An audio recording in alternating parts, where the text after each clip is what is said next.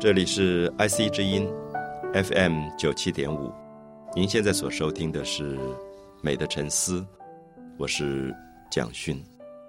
我们在一系列关于生活美学的讨论里，啊，谈到了食怎么吃东西，怎么样在生活里能够吃出自己生活的品味出来。特别强调的是，不要把食物只当成是一个吃到饱的对象，而能够怎么说善待它。任何一种食物，不管是一种青菜、一种肉类，我相信都有他把他自己生命最好的部分提供给我们的一种快乐，所以我们也应该珍惜这个物质，爱这个物质，能够让他感觉到，或者我们自己感觉到，我们在吃东西的过程里面，我们的生命是一个丰富的状态。那同时，我们也谈到了食衣住行里面非常重要的衣服的部分。每一天我们都需要穿衣服，我们从各个不同的角度探讨了一下人为什么要穿衣服这件事情。可能为了御寒，那如果为了御寒，那也许有朋友会反问说：那天气很热的时候，我是不是可以裸体？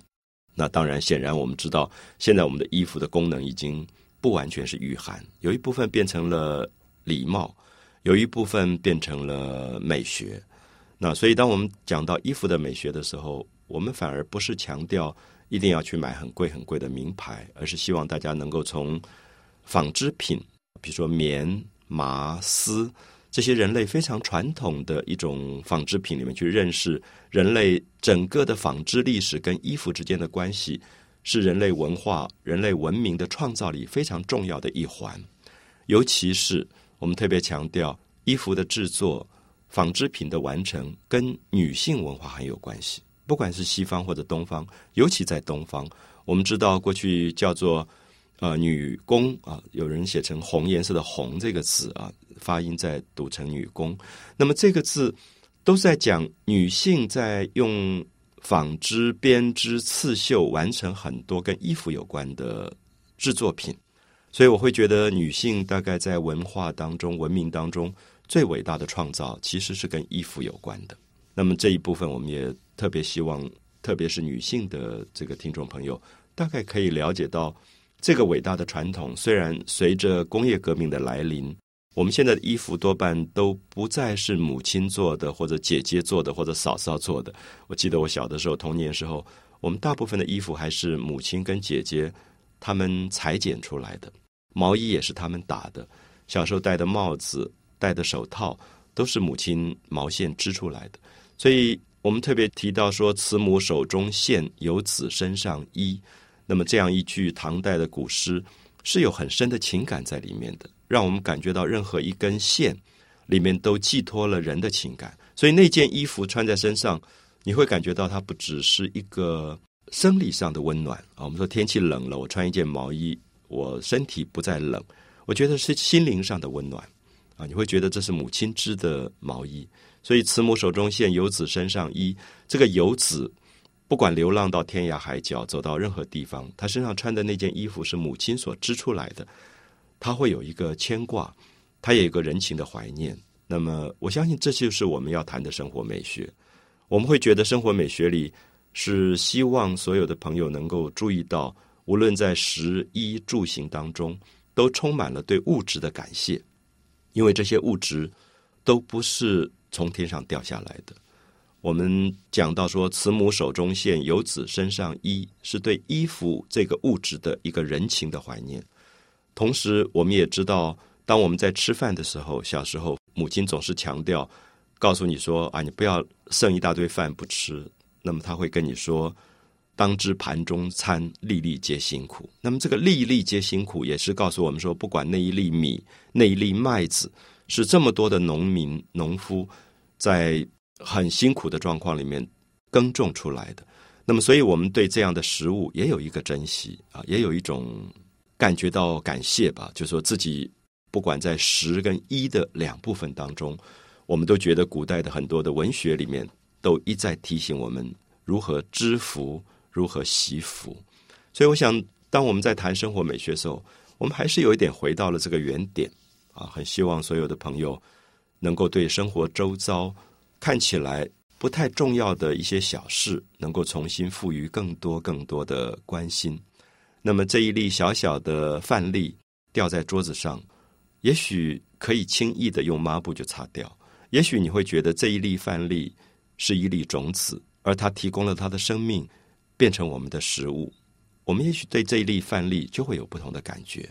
我想现在在比较现代化的城市里面，大家都会有所谓对垃圾分类的这种。处理的观念了，比如说台北市已经有所谓的厨余的这个处理，就是你厨房所有的食物剩下的东西到哪里去了？因为其实我们从很小的时候，我们就知道家家户户的门口都会有一个土瓮，里面让你把剩饭剩菜倒在里面，那么隔一段时间就会有人推着板车来收这个东西，我们叫做厨余啊。其实当时的。台语叫做“喷”啊，这样的东西拿去喂猪、养鸡的这种东西。那么，我想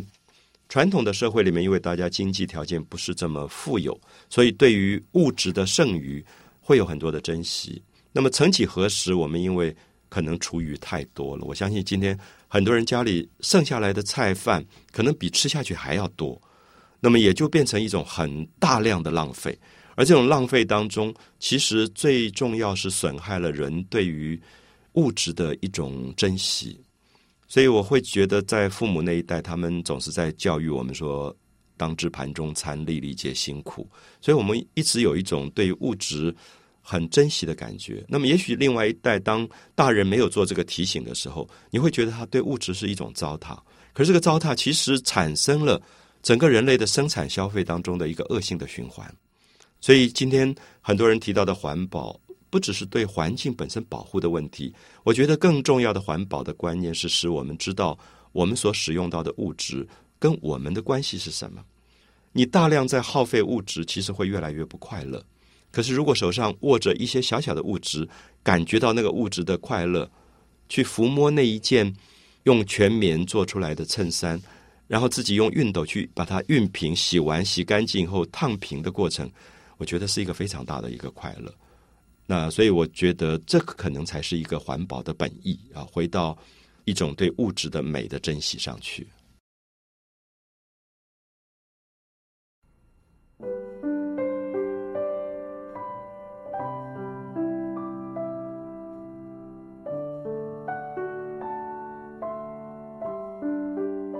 我们总是把美的事物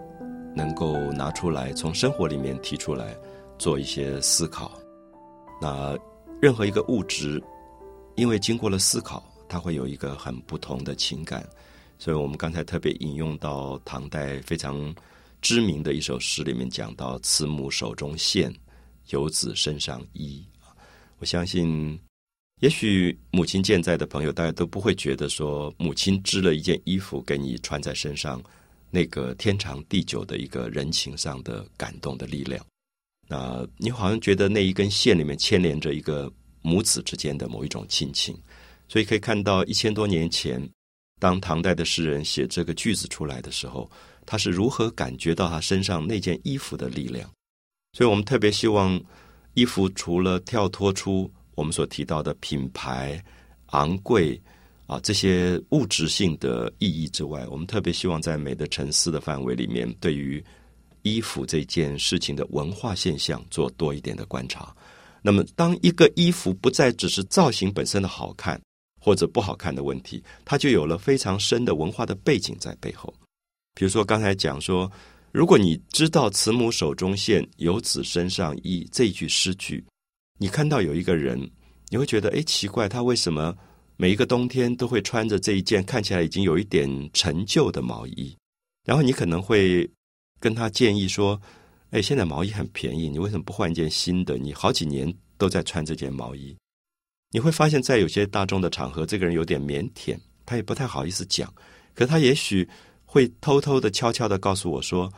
啊，我这个朋友不了解，其实因为这件衣服是我过去过世的母亲她织给我的毛衣。”那么这个时候，你会心里面悚然一惊，你会感觉到他到任何地方去买再昂贵的毛衣，都比不上这件毛衣的情感。所以这里面已经不只是我们所说的视觉上美丑的问题，或者价值的昂贵的问题。所以我常常会感觉到，美并不是价格。人世间最美的东西，可能是母爱，可能是爱情，可能是友谊。那么这些爱情跟友谊，当它编织在一件衣服里面去的时候，我相信那个价格是无法衡量的。刚才特别提到说，在工业时代以后，我们的手很少去做东西了。可是我常常会建议有些朋友说：啊，情人节你为你自己所爱的人做一个围巾，或者做一个他衣服上的小配件，不难的一个东西。我觉得它的意义是不一样的啊。所以我相信今天也许特别在这种。已经人类有一点机械化、有一点量产的时间过程当中，我们常常看到商业的广告会夸张说：“啊，我爱我的太太，所以我买了一个多么大的钻戒给她。”那我们要知道说，这样的广告里所强调的，应该不只是这个钻戒本身的价格的昂贵，而是说这里面有一个人的关心在里面。所以，如果有人的关心，我觉得不一定是这个钻戒，不一定是价格的昂贵。那我最近去跟朋友学了金工、金属的工艺，一个下午，他教我怎么样把一片银、白银啊，九九二五的银，然后用碾片机把它压扁、压平，然后变成我要的样子。然后我利用砂纸的这个质感，把它压在银片上，所以那个银片上就出现一些非常漂亮的纹理。然后我再慢慢用锤子敲打。量出我自己手指的戒围，或者我要送给我一个朋友的手指的戒围。那戒围就是戒指的这个周围的长度，然后很精准的量好以后，慢慢用锤子敲打，把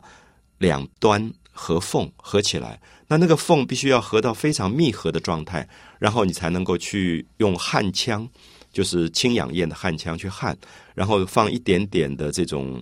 焊料啊，就是焊接的一些。金属放在上面，然后把它接起来。那么接起来以后，我再经过染色，就金属可以染色的，你上面加一点不同的硫，啊，硫磺的硫，它可以变黑。然后你再经过抛光跟打磨，我竟然无法想象，我一个下午做出一个很漂亮的一个戒指。所以当我把这个戒指送给一个朋友的时候，他很感动，因为他知道这个戒指在任何店里都买不到。那这里面是我特别要强调，就是我们身上有很多的衣服。那么今天讲到衣服，穿衣服也包含了很多饰品的部分。那我觉得这些饰品都被商业可能变成昂贵的东西了。可是我一再要强调的是说，世界上任何最昂贵的物质都比不上人情的昂贵。其实人情才是最美的东西。所以你会觉得，可能手上戴着一个戒指啊，有个朋友戴了一个戒指，那个戒指看起来不起眼，甚至。年代久了以后，有一点乌乌黑黑的感觉。可他跟我说：“啊，这是他们的结婚戒指。他结婚的时候，他跟他的太太，呃，刚刚从台北的呃台湾的东部到台北来，那租了一个小小的房子。那个房子很小，所以他们连一张新婚的大床都没有。他们新婚的晚上是各自睡双层床的。所以因为那个房间很小。”他所以，他一面抚摸着那个戒指，一面跟我讲着当年的故事的时候，那么这个朋友现在已经是一个大企业家了。那么事实上，他可以买得起非常非常昂贵的戒指。可是我知道他为什么一直戴在他的手指上，因为他有一个怀念在里面。所以我会觉得，我们谈到的衣服，也希望大家能够感觉到，我们现在面临到一个两难，就是在所有的消费的。这个经济行为当中，不断刺激我们。所有的广告告诉我们说：“哎呀，当季的衣服又出来了。”现在可能才在呃三月左右，你已经感觉到可能春天的春季四月、五月的春季的衣服就要推出了，要换季了。然后你就想说，哪几个名牌他们什么时候会打折？你要去抢购一番。我相信这个当然是一种快乐，我也可以理解这个快乐。可是我也跟很多朋友提到，有时候很矛盾，就是。我们今天有能力可以不断换衣服，可是如果那个衣服可以不换，可以更长久，说，哎，我跟朋友说这件衣服我穿了十年，然后我可以把它保存的这么好，我每一次舍不得用洗衣机洗这件衣服，因为觉得洗衣机洗的时候太粗糙了，我都是用手洗，而且我用选择了最好的一种洗衣精——冷洗精，去浸泡它，尽量不伤到这个纤维。然后在搓洗它的时候，也好像很温柔的对待这件衣服。甚至在凉晒的时候，朋友跟我说：“你不能用吊挂的方式，因为它会拉长、会变形，所以你必须平面铺在一个东西上去晒。”然后晒干以后有一些皱纹，然后你用很细致的方法去把它烫平。我现在讲的是一个衣服十年来跟我的情感，所以我会觉得我舍不得丢掉这件衣服，而这件衣服也已经不只是名牌的昂贵，而是因为我善待一个物质以后，它跟我身体里面有了很多的记忆，所以我会很珍惜。这种记忆包括衣服跟我皮肤的感觉，包括那双鞋子跟我的脚的走路形状产生的感觉，或者一顶帽子我戴在头上，久了以后，你慢慢觉得它中间有一个朋友之间的关系。我称这个东西叫做衣服的体温，去感觉一下那一件衣服的体温啊，我相信是非常不同的衣服美学的一个开始。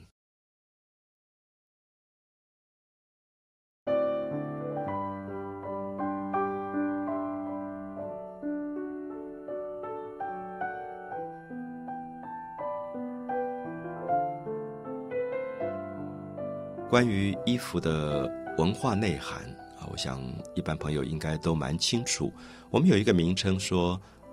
民族服装，我想大家都知道是什么意思啊。我们说今天晚上有一个 party，那么在巴黎、在纽约，我常常会接到一个邀请，然后说今天晚上这个 party 希望大家穿民族服装。我记得我第一次收到这样一个邀请函的时候，我愣了一下，我其实有点茫然。我问我自己。我的民族服装到底是什么？我不知道大家跟我是不是相同。就是如果有一天有一个宴会，然后你接到邀请函，邀请函上特别注明，请你穿着你的民族服装来，你会不会跟我一样的茫然？因为我们在巴黎、在纽约，有时候我们在上一些课或者参加一些活动，是非常国际化的。里面有印度来的朋友，有日本来的朋友，有韩国来的朋友，那么马来西亚的，或者是法国的、英国的。所以这个时候，他强调的民族服装是，好像在忽然提醒我们说，我们平常穿的一件衣服，只是在意它是不是御寒或者好不好看。可是衣服的背后，其实有一个文化的美学。那么这个文化美学从何而来？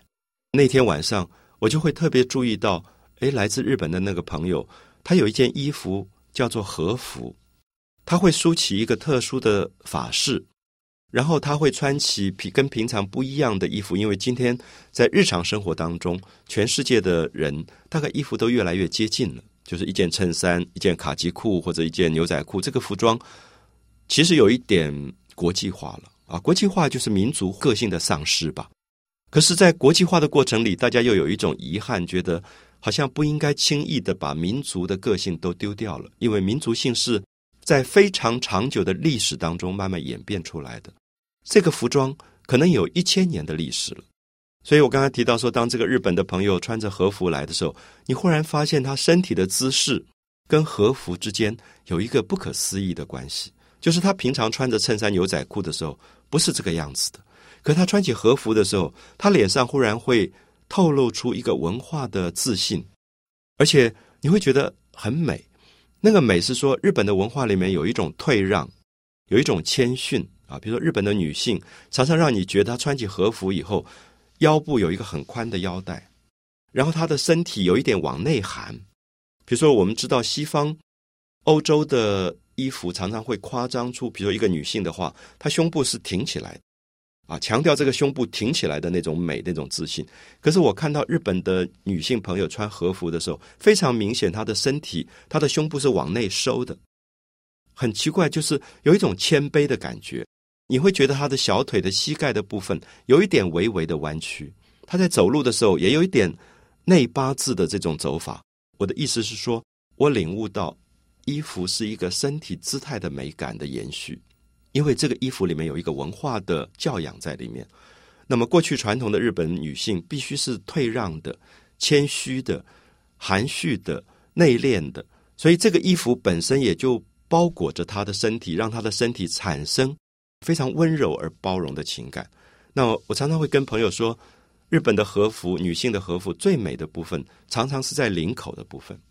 那个领口很大，然后你会发现，因为日本的女性常常表现出一种有一点害羞的表情，所以她常常头是低着的。所以你就会发现，她低着头部的时候，她的脖子后面的那条线条一直延伸到和服里面去，是最美的一根线条。我相信大家如果去看日本古老的浮世绘版画里的美女图，或者看日本很好的导演，像小津安二郎他们的电影当中的那个跪在榻榻米上的女性，你会发现她的身体姿态最漂亮就是脖子的那一根线。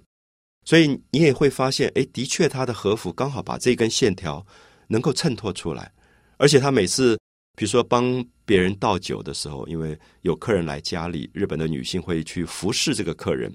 那么他倒酒的时候，他右手拿着酒壶，他会用左手轻轻的拉着他和服的袖子，然后去倒酒。那么这样的姿势都跟这个服装有关啊。我们今天如果是没有袖子的衣服，我倒酒根本不需要有这个动作。可是因为东方过去不止韩国、日本、中国，他的女性袖子都很宽，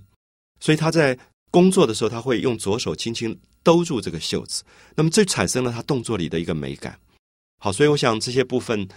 可能是我们不太注意到，衣服里面的确有一种美啊。比如说，那个同一个晚上，我看完这个日本女性朋友的美啊，我接下来就看到同班同学里面有一个来自印度的女孩子，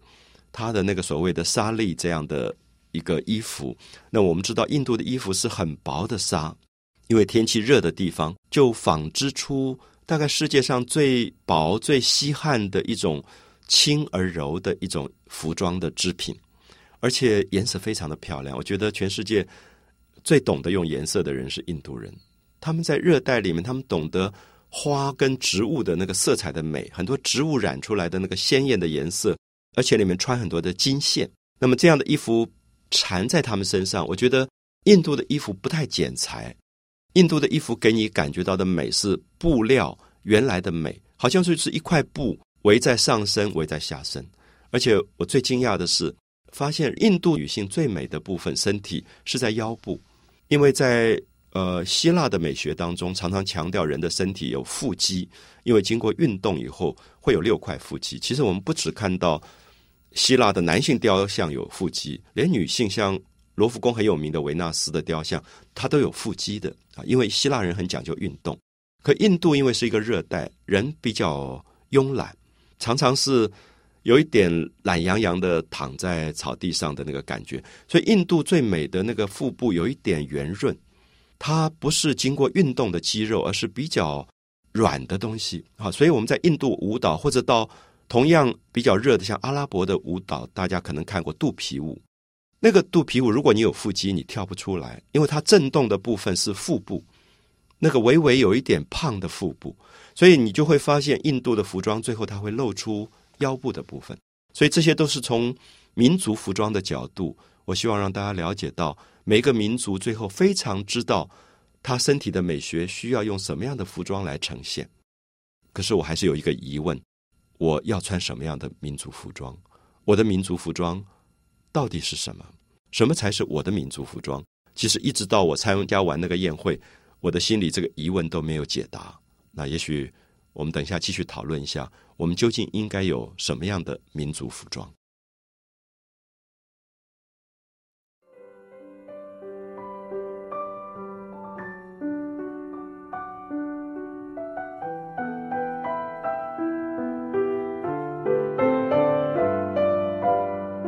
我们提到了民族服装啊，希望大家能够。呃，思考到任何一件衣服它背后的文化上的美学，所以其实如果民族服装的问题没有经过一些思考，我们会发现，我们即使去买一件很贵很贵的名牌，可这个名牌很可能是为了他自己的人体美学设计的。所以有时候你会感觉到，一个意大利的名牌，为了意大利人这种下身比例很长。